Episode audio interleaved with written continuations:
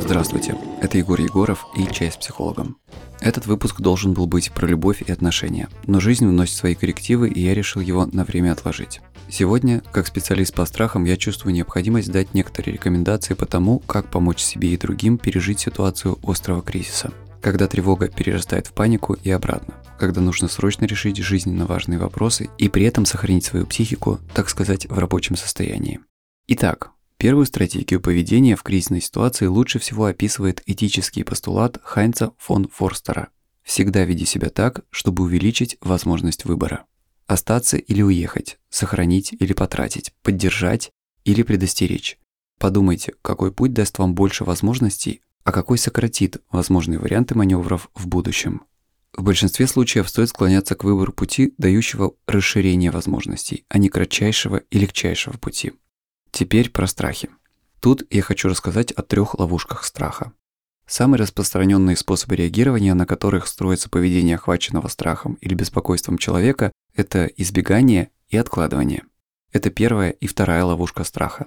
Оглядываясь назад, я понимаю, как часто я сам попадал, и иногда даже сейчас попадаю в эти ловушки. Я либо не делал то, что необходимо, либо сильно затягивал. Настолько, что окно возможностей закрывалось. Попадаться в эти ловушки свойственно всем людям, но напоминая себе о возможных последствиях, мы можем придать себе больше сил. А они понадобятся для того, чтобы притворить в жизнь стратегию обезвреживания этих ловушек. И если это единственное, что вы запомните из этого выпуска, значит он был прослушан не зря. Избегайте избегания и идите на страхи и дискомфорт. Если чего-то и нужно избегать, то этого самого избегания. Счастье и спокойствие сами себя не создают. Задайте себе вопрос, то, что я сейчас делаю, способствует созданию комфорта в данный момент или улучшению будущего. Следующие две ловушки страха – это попытки заверения и разговоры о страшном. Они часто идут рука об руку, но разберем сначала первую. Попытки заверения в данном случае – это способ получить заверение, что все будет хорошо от других людей или каких-либо информационных источников. По понятным причинам получить заверение, которое полностью успокоит, просто невозможно. Но большую опасность представляет то, что попытка себя успокоить становится навязчивой.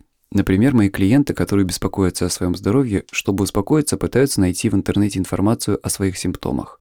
Но в Гугле все приводит к тому, что их симптомы могут означать еще более тяжелые заболевания, о которых они даже не подозревали. И в конечном итоге находится что-то смертельное и неизлечимое. Тот же механизм работает и при чтении новостей. Итак, чем больше мы ищем заверений, тем больше мы растим сомнения. Остановиться бывает очень сложно, поэтому нужно заранее выбрать тот уровень погружения в информацию, которого будет достаточно, и запретить себе копать дальше. Иначе с большой долей вероятности можно докопаться до полной блокировки себя и своих начинаний. Третья ловушка – разговоры о страшном. В популярной психологии очень распространена идея, что важно делиться своими эмоциями и чувствами. Но из своей практики с сотнями клиентов и практики моих коллег по методу я сделал важный вывод. Делиться страхами значит их подпитывать, усиливать и множить. Страх – это тот вид эмоционального реагирования, развитие которого похоже на спираль. Или, если хотите, на то, как формируется снежный ком. И каждый человек, который им делится, вносит свою лепту. Не говоря уже о СМИ и различных интернет-медиа и каналах. Если вы не поддаетесь панике, вас начинают убеждать, что самое время. Тем самым еще больше убеждая и самих себя. А если вы заражаетесь этой паникой, то, стало быть, ловушка схлопнулась но в ней теперь не только вы, но и сам убеждающий. Так распространяется вирус страха.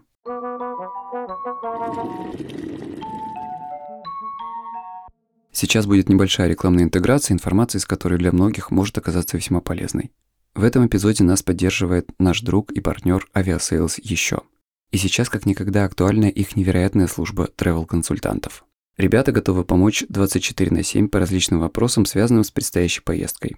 Они помогут разобраться в условиях въезда в нужную вам страну, подскажут, куда можно без визы и даже без заграна, подберут рейс с удобной пересадкой, помогут получить возврат денег за отмененный рейс и многое другое.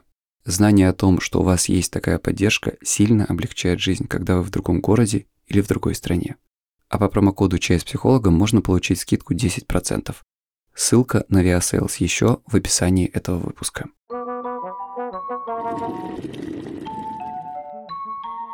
Продолжаем разговор про кризисные ситуации. Итак, что же дальше? Первое, что вы уже, вероятно, слышали и читали из разных источников, но я все же считаю важным проговорить эту мысль. Не ищите полного успокоения. В данной ситуации это невозможно и было бы ненормально. Чувствовать страх и тревожность, к сожалению, сейчас норма. Но постарайтесь сделать все, чтобы держать их на том уровне, когда они не блокируют вас, и вы можете делать важные сейчас вещи. Когда вам страшно, варите кашу, гуляйте, делайте рутинные дела, делайте то, что позволяет сфокусироваться на самой деятельности. Занимайтесь спортом, это очень полезно и для психики в том числе. Что еще делать? Думать. Утром о хорошем, днем о плохом. Что я имею в виду? В первой половине дня, после пробуждения, задавайте себе вопрос. Что бы я сделал, сделала, если бы сегодня был обычный день, если бы всех этих проблем не было? Составляйте список таких дел, и если вам тяжело, выбирайте самое маленькое из них и делайте, но каждый день. Если есть силы, делайте что-то, что побольше и посложнее. Для мысли о плохом выберите специальное время в течение дня, но не вечером, не перед сном, чтобы его не испортить и не спугнуть. Дайте себе полчаса, чтобы все лезущие в голову плохие мысли предстали перед вами, по вашему желанию, а не как это происходит обычно, спонтанно и в неподходящий момент. Ведь смелый человек – это не тот, кто не боится, а тот, кто не избегает пугающего. Теперь про новости, чаты и телеграм-каналы. Сейчас важно, если не перестать, то как минимум значительно снизить поток негативной информации из них, особенно визуальной. Если это невозможно, выберите время, которое диктует вам страх отсутствия информации, и разделите его на два. Это и будет ваша максимальная дозировка. Если информация вам жизненно необходима для планирования дальнейших действий, то тут такой алгоритм. Не пытайтесь все узнать, это невозможно. Сосредоточьтесь на минимальной необходимой информации для прохождения следующих нескольких, подчеркиваю, нескольких, а не всех, этапов. А далее надо разделить ваш путь на маленькие шаги и фокусироваться на прохождении каждого из них в отдельности. Например, мне не нужно сейчас полностью изменить свою жизнь, переехав в другую страну, где меня никто не ждет, где нет жилья и работы. Все, что мне нужно сейчас, это сосредоточиться на сборе документов по списку, сделать необходимые приготовления к поездке и так далее. Только один пункт за раз. В качестве иллюстрации этого метода можно привести байку про японца, который съел автомобиль. На протяжении года он отпиливал от машины по маленькому кусочку, измельчал и проглатывал с едой. Подтверждения подлинности этой истории я не нашел, но нашел другую, похожую. Про Мишеля Лютито, которого прозвали «Месье, съешь все». Это французский эстрадный артист, который стал известным благодаря поеданию неорганических предметов, например, металла и стекла. Лютито утверждал, что не страдает от негативных последствий потребления материалов, даже если материал является потенциально вредным. Он поедал в среднем около 900 граммов неорганических веществ, перемешивая их с минеральным маслом и запивая все большим количеством воды. Вначале он делил предметы на мелкие куски, затем добавлял масло для смазки горла и запивал водой. Врачи, исследовавшие его организм, утверждали, что пищеварительная система адаптировалась к столь экзотичным продуктам. Толщина стенок его желудка была примерно в два раза больше, чем у обычного человека. Самым значительным достижением месье «Съешь все» является поедание самолета Cessna 150, на которое ушло два года. А умер он 25 июня 2007 года от сердечного приступа, а не от проблем с ЖКТ. Правдива эта история или нет, до конца неизвестно, но это хорошая иллюстрация главной силы человека – способности к адаптации. Человек чертовски адаптивное существо, поэтому наш вид все еще существует на этой планете. Резервы психики значительнее, чем нам кажется. Да, могут быть последствия, но когда речь идет о выживании, я уверен, наш организм справится. Что еще помогает? Очевидно, сон. Спать сейчас особенно важно. Если вы плохо спите и просыпаетесь среди ночи, не берите в руки телефон во что бы то ни стало. А лучше встаньте, займитесь чем-то скучным и идите опять спать. Кстати, для сна помогает немного поесть. Подчеркну, что это совет не для худеющих и не для людей с РПП, с расстройствами пищевого поведения. Это про кризис и ситуацию сохранения психики при критической нагрузке. Лучше потом похудеть, чем сейчас слечь с нервным срывом. Помогает медитация и различные дыхательные практики, даже в момент самой большой психологической нагрузки. Например, классическое дыхание на 4. Сделайте вдох на 4 счета. Раз, два, три, четыре. Задержите дыхание на такое же время. Сделайте выдох за это же время. И снова задержите дыхание на это же время. Дышите так в течение нескольких минут.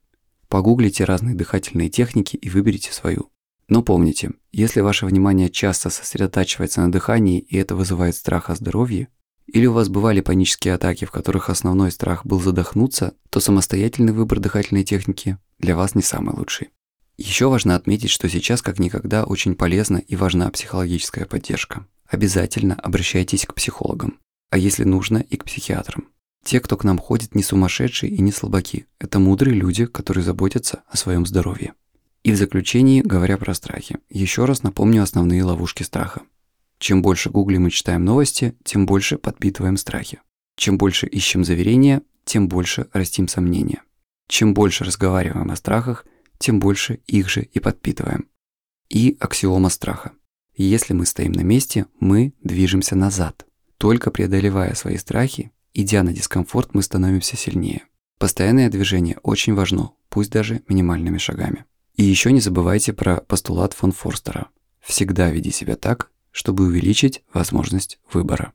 Еще почитать на тему этого выпуска и не только можно в моей книге, которая называется «Часть психологом. Как победить тревогу, страхи и панику». Она есть в российских книжных магазинах на Озоне или Трессе в электронном и аудиоформате. А на Литресе можно купить ее и из-за рубежа через PayPal. Поделитесь этим выпуском с родными и близкими, возможно, кому-то эта информация тоже поможет. Все ссылки я оставил в описании этого выпуска. Удачи и до встречи!